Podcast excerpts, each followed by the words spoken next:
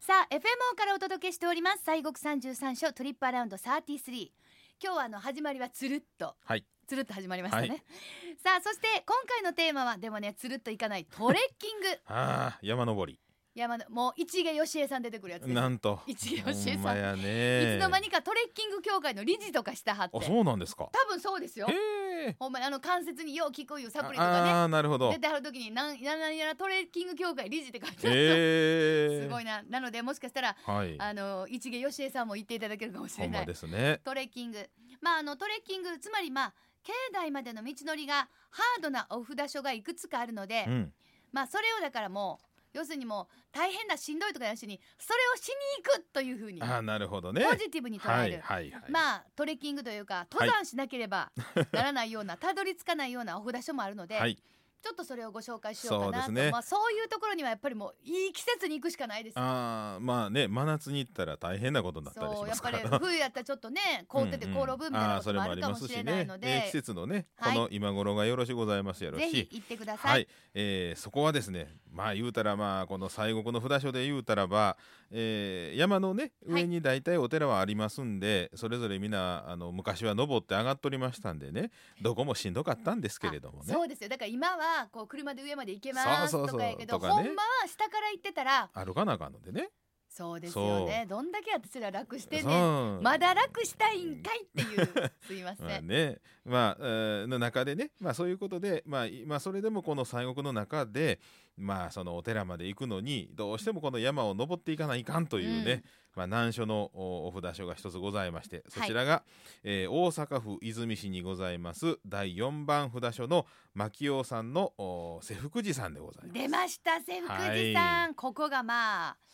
まあそう今のと今ではハードになってきたかなという、そうですよねまあ他それこそお例えば諸社山の遠鏡寺さんなんかもね、うんあの今ロープウェイがあるんでそうですよいいですけれあどれもない時は下から歩いて上がらなきませんでしょええ今もロープウェイ止まったら歩いて上がらはりますからはあ、はあいそうかそうかそうかそうですそうですうん観音庄司さんとかもねうんあの今でこそ車の道ができてますけれども歩いたらね大変でございますけれどもそうですねでもまあその名残を、ね、そうですね。あるということでまあ、そういうこと、そういう意味から言えばね、昔の本当のその巡礼の山を登って巡礼するということにおいては。ああ、ここはもうそういう意味では一番貴重な場所かもしれそうまでせんすね。。ねだかららまあ本来のはい意味を今も残すという感じでしょうか、んんそうですね。えーまあだいたい標高がね530メートルぐらいの場所にあるそうでございまして、はいはいで、えー山門からですね、えーまあ、この下からずっとお駐車場からずっと歩いて、えーまあ、お堂まで行くんですけれども、はいまあ大体、えー早くても30分。あうん30分とは聞いてたんですが、うんそれは早くてもなんですうね、ん、うんやっぱりね、えー40分50分ぐらい見といた方がええんちゃいますかあのずずっとはい、階段ですか、うん、あまあ階段中かあの山道の段があったりうん階段があったりあーははいいはいはいですわなそういう感じまあ上りってことですうね、ん、上りです、んはいで、えーまあ、その道の途中もねあの昔そういうお寺の僧帽跡とかもねこう、まあ、考古学やってはる人とかやったらあこの辺あったやろなっていうのがねあーわかるようそなうのがあったりとかねあーいいですねはあ、まあまあそんなあれなんですが、まあ、そういう刻印したね石垣とかあ山道っていうのはまあ独特のやっぱりこのうーんなんていうかな凛とした空気感があはっていね、はい、えーそういう昔の古道のねうん、あの趣のまだ今に伝えるうーまあいいそういう意味ではねいいものすごいいい経験ができる道でありよろましすけいれでどすもね。ね、うんはあ、まあ大体そのお1キロぐらいなんかな山道で言うとそのうん歩いて上がっていく、こういねこうつづら折りでこう上がっていきますんであーそでれぐもらいでしょうけどね、 1キロ普通にチャッチャッチャって歩いて大体15分っていうじゃないですか、はいまあはい平坦なところそをうですピャねッピャ歩いてそ,、はい、れが上りとなるとそれはまあさ40分とかかかるでしょうねうんはういんでまああのーまあ昔のあの長数で言うと8丁ぐらいの長高さなんかな、あ、えーそういう数え方では言い、うと、 1丁2丁でね要はうん胸付き8丁なんて言いますけれどもね、はいはいはいえーですから一番しんどい距離かもしれませんな。あそううんですか、八丁ぐらいがだいたい1キロぐらいなんでねい1キロ弱ぐらいですからね、うーんえでまああのご本尊さんはねあの十一面観音さんなんですけれどもね、まあそこまでのおこの札所にこうたどり着くまでのねこのまあ道がまあ言うたらしんどいんですけれども、うん、巡礼の醍醐味がねここにあるということでございますな。そうですねはあんそうなんですねまあだからあのあそれこそ1300年ね、うん経ちましたけれどもはい、ねもうその3 1300年の歴史の中でうん、多くの方はあこうやってそうそうそう行そうったはったんやなそうでだすからもしかしたらもうほん本当にこうもしかしてもしかすると自分のご先祖様も、何代も前のご先祖様はいがはいそうやって行かれてたかもしれない。そうですそうですいやもうその道しかないんでね、うん、おそらくそうは思いますよはい、うんというとこでございます。はい、うん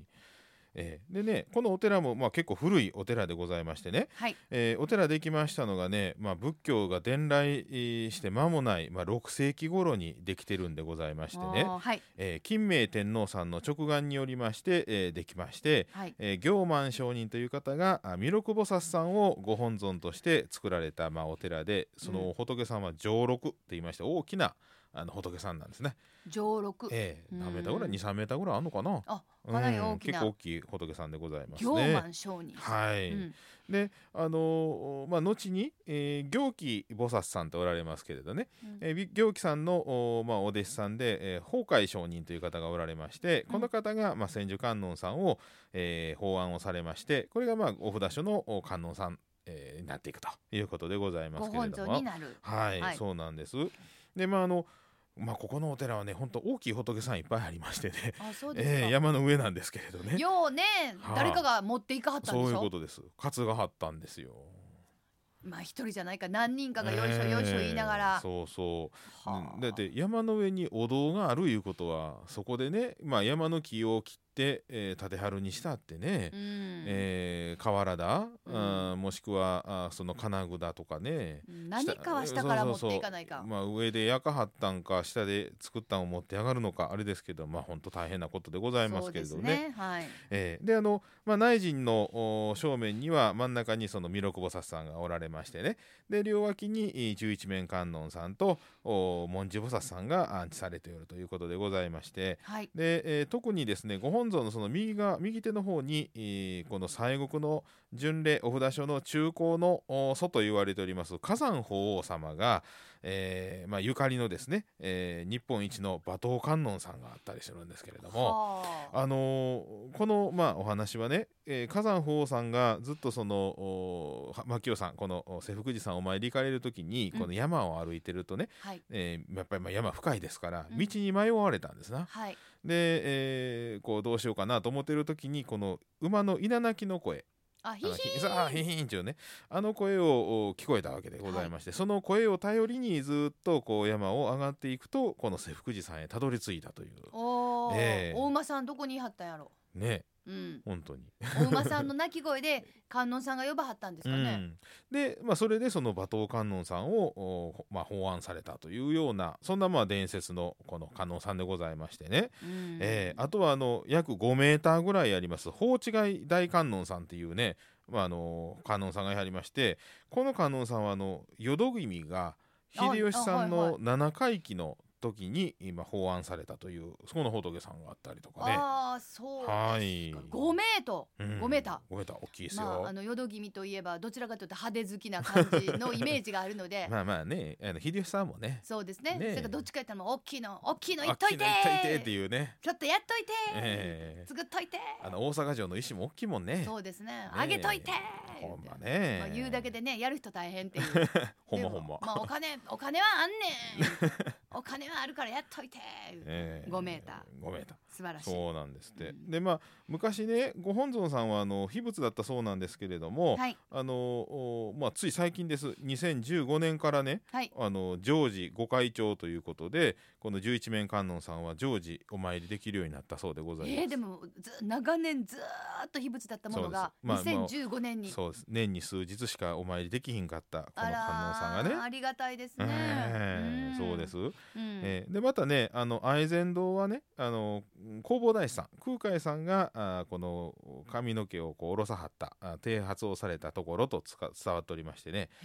えー、弘法大師の未発堂があったりするんですなあほな工ご房出家されたとこ、あそこで、うん、瀬福寺さんそうのであすなんかそうですご縁がやっぱあるところなんいでやすね。だからほんまにね古い由緒正しきお寺なんですよ。そうですよね、素晴らしいでだすかねら本当その昔のお奈良時代のね仏教の歴史の中において、えーここのお寺というのはすごいそういう、まあ、時代の交差点みたいなところでね、うえんーございますんでねああそうですはかーいわかりましたさあそして今日はあの4月21日なんですそうがですねはいなんかあの月参り巡礼の日そなうんでですすそねうですセクジさん、はいえーこれもずっとね前からもご紹介しておりますけれども毎月、えーどっかのお札所で、うんあのーまあ、月参り巡礼ということで、えー法要をしてあのその日にお参りしその時にお参りしますといただけるう御朱印があるとはいいうことでございまして、うんえー今日のね4月21日はあ瀬福寺さんの、まあ、担当というか当番の日でございますんで。はーいはい、あのちょっと山登らなあきませんけどぜひともねね今日はい、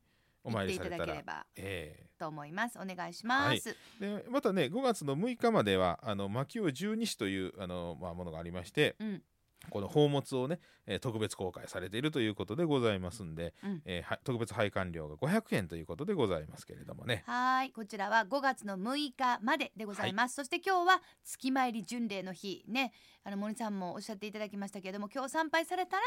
観音菩薩像をイメージした特別な御朱印がもらえそうでるございますあとはい月参り特別法要も執り行われるということですから、思い立ったがでございますそうですね。今日だからあの体調悪い方はちょっとしんどいかもしれませんが、 まあまあいよいよ普通です行けますという方はええババッと、ぜひともねはい、うんがんガッツでしたから40分歩いてください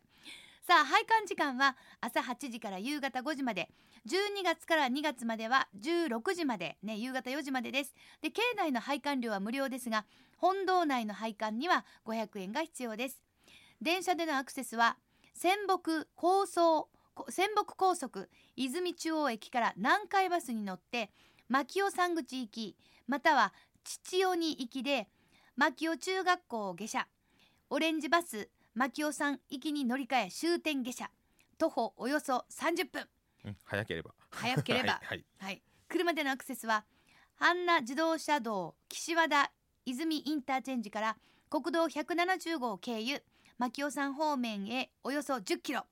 駐車場はあります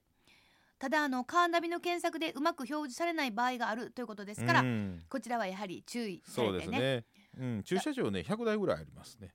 大きいです。だからまあ下の方にあるということで、でもまあそこからねやっぱりあのちょっとありますのでそこ行くまではスムーズにねそうです行ね。きたいなっていう感じだと思います。まあほんあのスニーカーというかね、うん動きやすい山登るちょっと軽い山登るぐらいの格好でね、そうですね、ええそれあはの行かれた方がいいかと思います。そうですねちょっと時間を持って、はいえー、瀬口さんには行かれたらどうかと思います